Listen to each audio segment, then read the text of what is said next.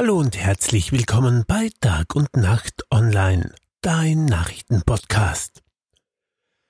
Ein 59 Jahre alter Deutscher hat am Donnerstag in Steindorf ein Kriegsrelikt aus dem Zweiten Weltkrieg aus dem Ossiacher See geborgen. Am Freitagvormittag explodierte das Relikt. Der Mann erlitt tödliche Verletzungen.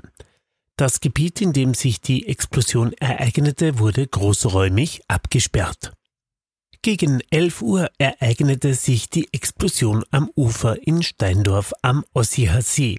Nach ersten Informationen dürfte der 59 Jahre alte Deutsche das Kriegsrelikt bereits am Donnerstag aus dem See geborgen haben.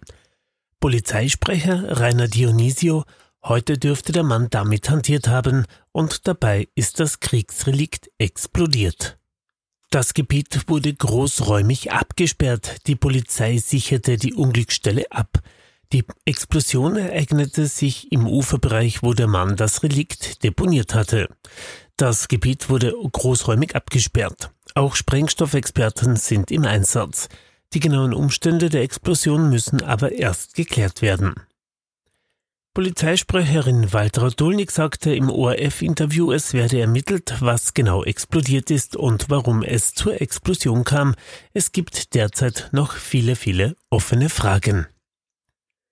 Nachdem sich den Kärntner Seen noch ganz viele Kriegsrelikte befinden, werde davon ausgegangen, dass sich weitere explosive Relikte in dem Bereich befinden könnten. Daher wurde der Bereich auch großräumig abgesperrt.